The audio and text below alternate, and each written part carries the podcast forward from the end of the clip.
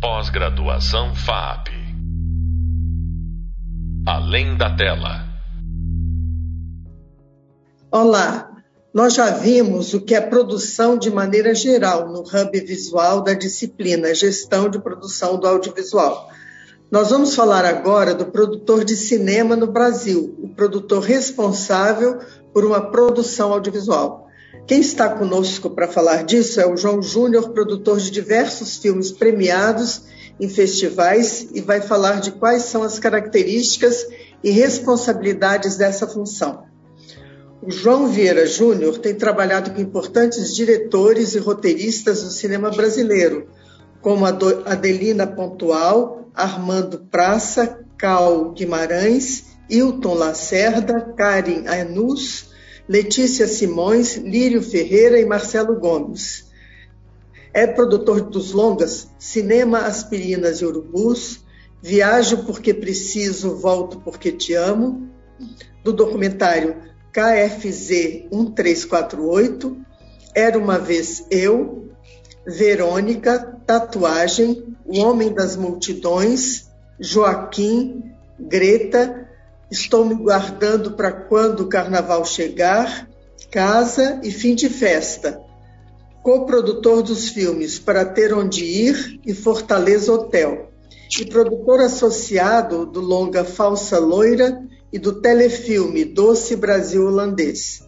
Assina também a produção executiva dos filmes O Céu de Sueli, Baixinho das Bestas e O Rápido Pequeno Príncipe contra as Almas Cebosas. Produziu para a TV as séries ficcionais Fim do Mundo, Lama dos Dias e Chão de Estrelas. Atualmente trabalha na preparação do lançamento do documentário Nós, de Letícia Simões, e do drama Paloma, de Marcelo Gomes, previstos para o segundo semestre de 2022.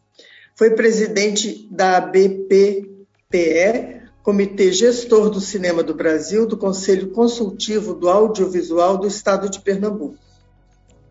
Nós ouvimos falar muito sobre o produtor de filmes dos Estados Unidos e sua importância no mercado cinematográfico. Nem sempre nós temos informações mais detalhadas de como atua esse profissional aqui no Brasil. Hoje vamos conhecer mais sobre essa profissão. João, tudo bem? Tudo bem, como vai? Um super currículo desse, né, João? Você pode nos dizer o, o que é um produtor de cinema? O que caracteriza um produtor de cinema no Brasil?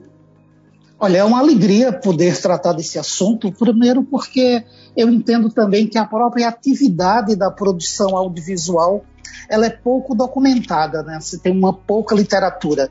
Você tem muitos livros, muitos autores, muitos pesquisadores se dedicaram aos ofícios da direção, do roteiro, de outras atividades, né? Desse complexo desenho que é a produção audiovisual e muito pouco da produção. Então, eu acho que quando a gente pode conversar assim, falar um pouquinho, o que é que faz exatamente um produtor de cinema, né? Ou por que é que tem tantos produtores? Você vê, tem produtor, produtor executivo, diretor de produção, produtor associado, produtor de objetos, produtor de locação.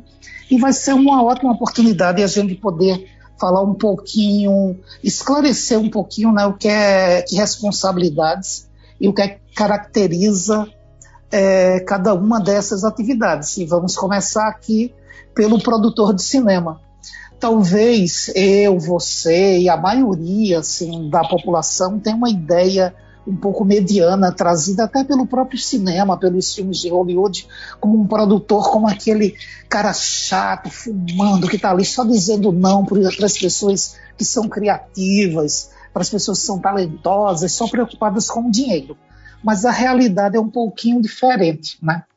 O, o produtor de cinema, né, é, eu acho que ele tem um, um conjunto de características para a realização da obra e não só uma.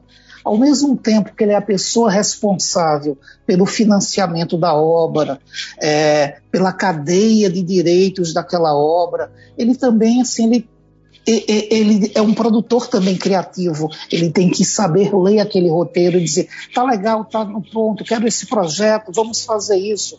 Né? Ele tem que entender um pouco da legislação audiovisual do seu país e às vezes um pouco até de outros mercados que ele pode vir a se relacionar. Então, assim, é um pouquinho advogado, é um pouco criativo, é um pouco administrador.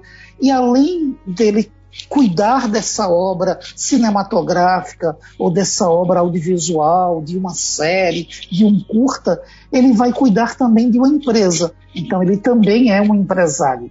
Então, a gente está entendendo aí que tem muitas responsabilidades dadas ao produtor de cinema, e por isso que às vezes é importante também é, entender que é impossível dar conta de tantas responsabilidades sozinho.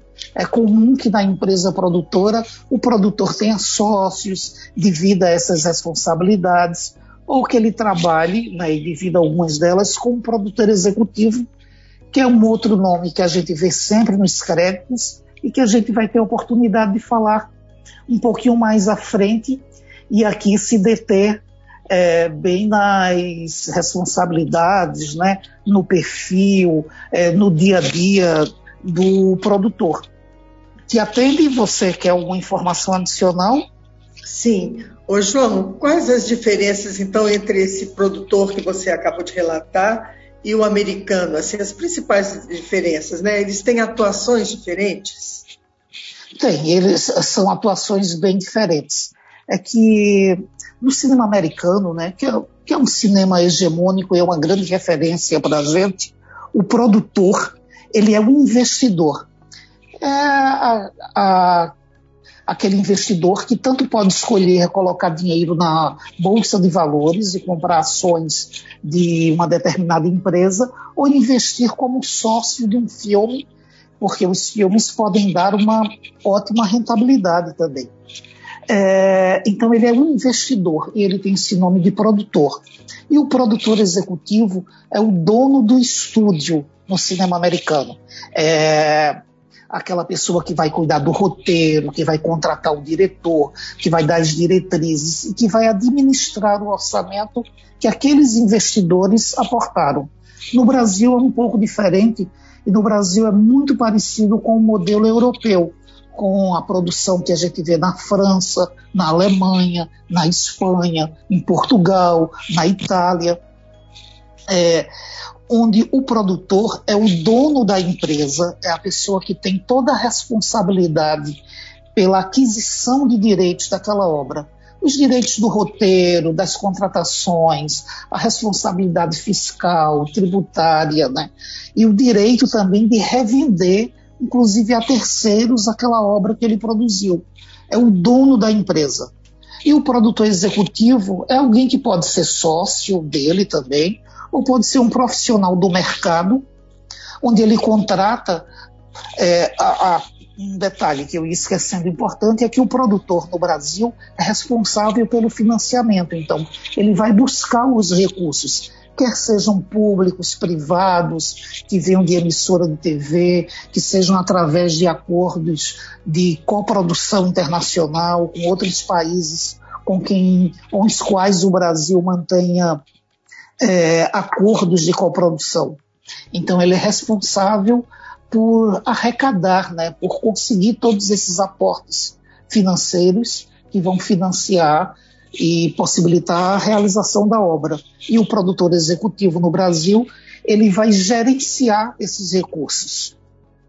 Eu acho que talvez essas são as, as características mais importantes. Eu vejo também assim uma forma de como complementar. Eu acho que o produtor, esse que é o dono da empresa, que tem a responsabilidade jurídica pelo filme. Tudo o que acontecer com esse filme quer seja a contratação de um seguro, quer seja um problema de um tributo que não foi feito, ou quer seja os contratos assim iniciais né, do roteiro, tudo isso é responsabilidade vai ser sempre do produtor, porque ele é o dono da empresa e a empresa é que firmou todos esses contratos. E, eu acho que isso são é um movimento que acontece aí muito no desenvolvimento. O produtor tem que entender muito desse começo do filme, do roteiro, da ideia, do tema, se isso é bom, se está adequado, quanto é que isso vai custar, e também ter um autoconhecimento assim, de qual é o fôlego dele como produtor. Porque se você está começando, ou se você tem uma experiência suficiente para conseguir gerenciar um filme de 10 milhões ou um de 2 milhões, né? O, o que é que você consegue fazer? Então ele tem que ter esse autoconhecimento dele, da empresa dele, é, das responsabilidades, do tamanho é, da sua empresa, e aí não acrescente. Eu apontaria isso, sabe, Eliana, como as talvez as, as principais diferenças e que ajudem a caracterizar o produtor audiovisual brasileiro. Tá. É, o, João, e você falou alguma coisa né, de conseguir os recursos. Como você poderia falar um pouquinho mais como que ele faz para conseguir os recursos para financiar um filme ou uma produção audiovisual? Claro, é, é, é, é, essa é uma grande responsabilidade do produtor brasileiro. Né? No Brasil, a gente tem, como também a França, a Alemanha, a Itália, a gente conta com recursos públicos, né? A atividade cinematográfica é uma atividade muito clara, é, muito cara, é, eu quis dizer, é, que demanda assim, muitos esforços e o Estado é, tem uma responsabilidade muito grande né, com essa produção audiovisual. Ela é estratégica, ela reflete um jeito da gente pensar, da gente viver no tempo. É, da, da nossa cultura, dos nossos valores, é, da mesma forma como o governo financia museus, ele tem uma responsabilidade muito grande com o audiovisual, que é extremamente estratégico né, para a gente entender e refletir sobre um povo e fazer com que a gente também se veja, se enxergue, se, se reconheça. Mas isso do lado, eu fiz aí uma, uma parte, voltando aos recursos, a gente tem recursos públicos que são gerenciados pela Ancine, que é a Agência Nacional de Cinema. É, existem alguns sistemas de incentivo nos próprios estados. Em São Paulo tem um PROAC, aqui em Pernambuco a gente tem um Cultura, que é um fundo e é comum que o produtor, é, ao começar uma obra, ele se pensa: olha, vou fazer aqui um filme é, de um diretor que é o Wilton Lacerda, ele já fez o Tatuagem. Esse roteiro dele agora é mais existencial, é mais intimista. Quanto é que ele vai custar? De onde eu vou buscar esses recursos? Ah, o Hilton Lacerda já é um diretor conhecido, talvez eu consiga uma coprodução internacional. Então, se esse filme vai custar XXX, um terço, um desses X, eu vou buscar na coprodução é, internacional. Em que países eu posso me identificar para levar? Em que mercados de cinema? Ou uma outra parte ele pode pensar. No Brasil, a gente tem um financiamento que é o Fundo Setorial do Audiovisual. O Fundo Setorial do, do Audiovisual, conhecido como FSA, é mantido com recursos do próprio setor. Cada obra brasileira que vai ao ar, ou todas as obras estrangeiras também, que são exibidas no Brasil, quer seja no streaming, quer seja é, na sala de cinema, ou na TV por assinatura, ou na TV aberta, paga um condecine, esse condecine vai para um fundo público que auxilia a produção audiovisual brasileira. Então é uma fonte super importante.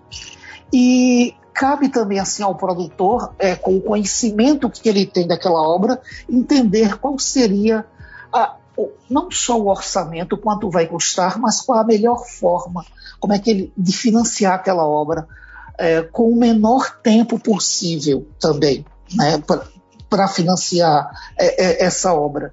Entender se vão ter recursos públicos, se vão ter recursos privados, se ele consegue fazer um aporte, se vai escrever nas leis de incentivos, se vai ser uma coprodução internacional.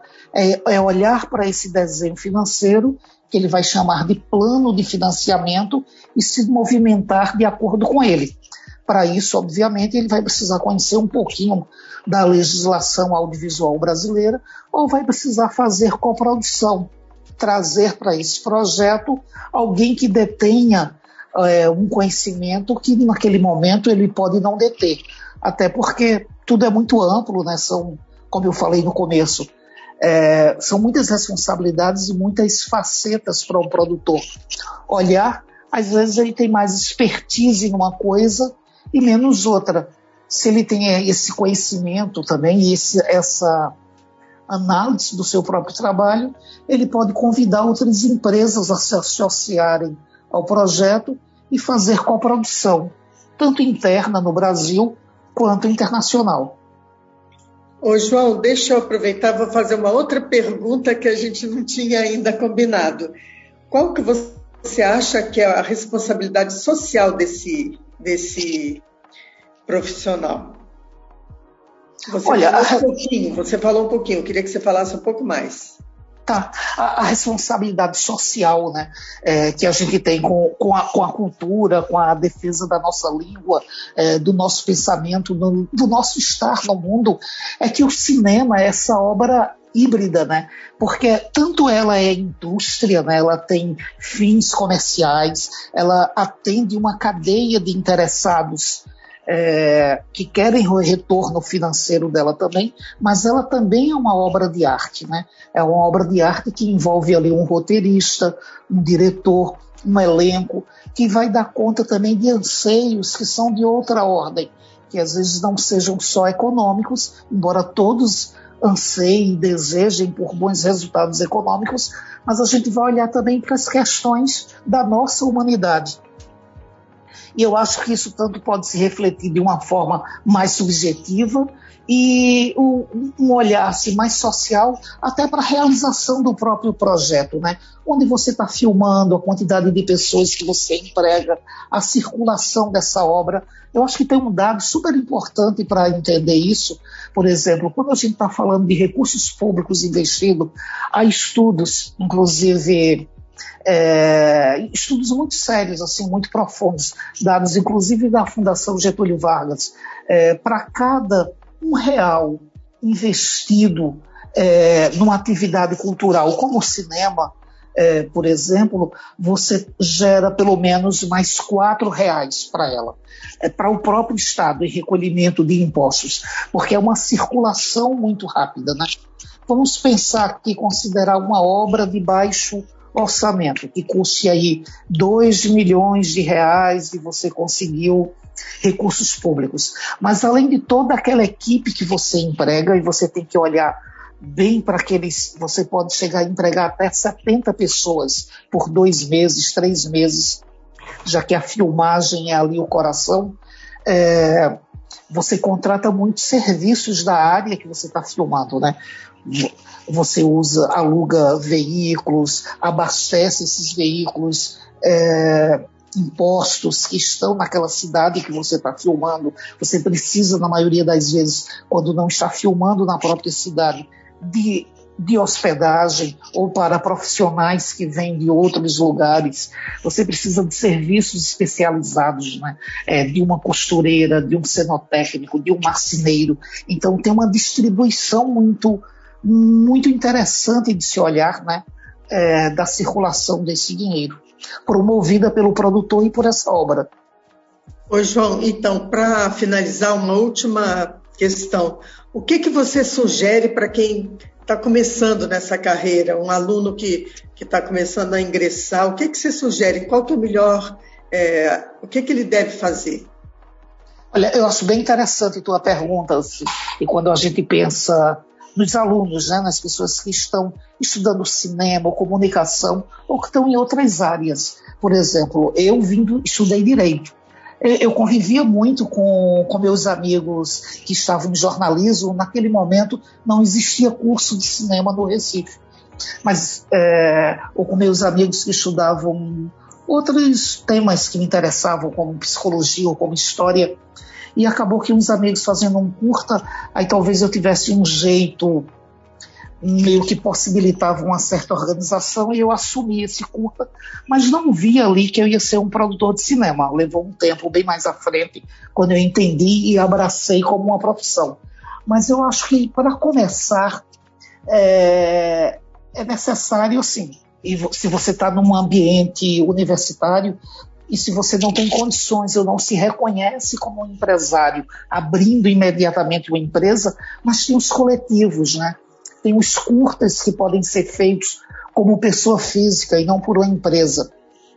Eu acho que esse ambiente dos coletivos, dos curtas, né, inclusive dentro da, da universidade, né, podem ajudar a ter um entendimento assim muito claro de como produzir a obra e você aprendendo um pouco com seus próprios erros também, e até porque assim os erros maiores vão ser sempre evitados. É muito colaborativa, né? é muito coletiva a atividade e as pessoas se ajudam umas às outras. Agora, eu acho que tem como reconhecer para um produtor né, alguns desses, desses talentos. Assim. É, nós tem que ter uma dose de criatividade e você perceber que você não você vai ser produtor, mas você não pode ser aquela pessoa que fica só nos limites, embora os limites para a equipe sejam importantes, né? Determinar um dia que esse filme começa, um dia que ele acaba, a carga horária de cada dia, as responsabilidades de cada pessoa naquele filme. Mas, assim, um pouco de sagacidade, entender as suas habilidades e a organização e buscar, assim, um conhecimento da, da legislação é, eu acho que quando eu falo essas coisas, tudo parece muito, mas a gente vai fazendo a partir do que a gente pode. E começar por um coletivo ou por um curta que possa ser apresentado é, num concurso público na sua cidade. São Paulo, por exemplo, já que a FAP está em São Paulo, tem concursos públicos né, da SPCIM, através da Prefeitura de São Paulo, através do PROAC, e tem outros meios, inclusive alguns que são de institutos, como o Instituto Paradiso. Então, é, é uma busca assim, pela informação de setor. Quem está na universidade hoje tem conta assim, com, monte, com muita informação também é, na internet. Eu acho que olhar para tudo isso, isso vai ser sempre um pouco aí do trabalho do, do produtor, lidar com uma quantidade grande de informações e entender o que é que você acha apropriado para você ou não. É, João, então nosso tempo acabou, mas foi muito bom, assim, acho que você foi muito esclarecedor, tá? Então, eu queria te agradecer essa participação e a gente ainda vai se ver, mas eu queria agradecer muito essa sua, essa sua conversa. Foi um prazer participar, muito obrigado. Acabamos de ouvir o João Júnior sobre a função e campo de atuação do produtor de cinema, aquele que é o responsável legal pelo filme. Você pode ler mais sobre o tema na, na bibliografia citada no Hub Leitura da disciplina. No próximo podcast falaremos sobre a função do produtor executivo de uma produção audiovisual. Até breve. Pós-graduação FAP. Além da tela.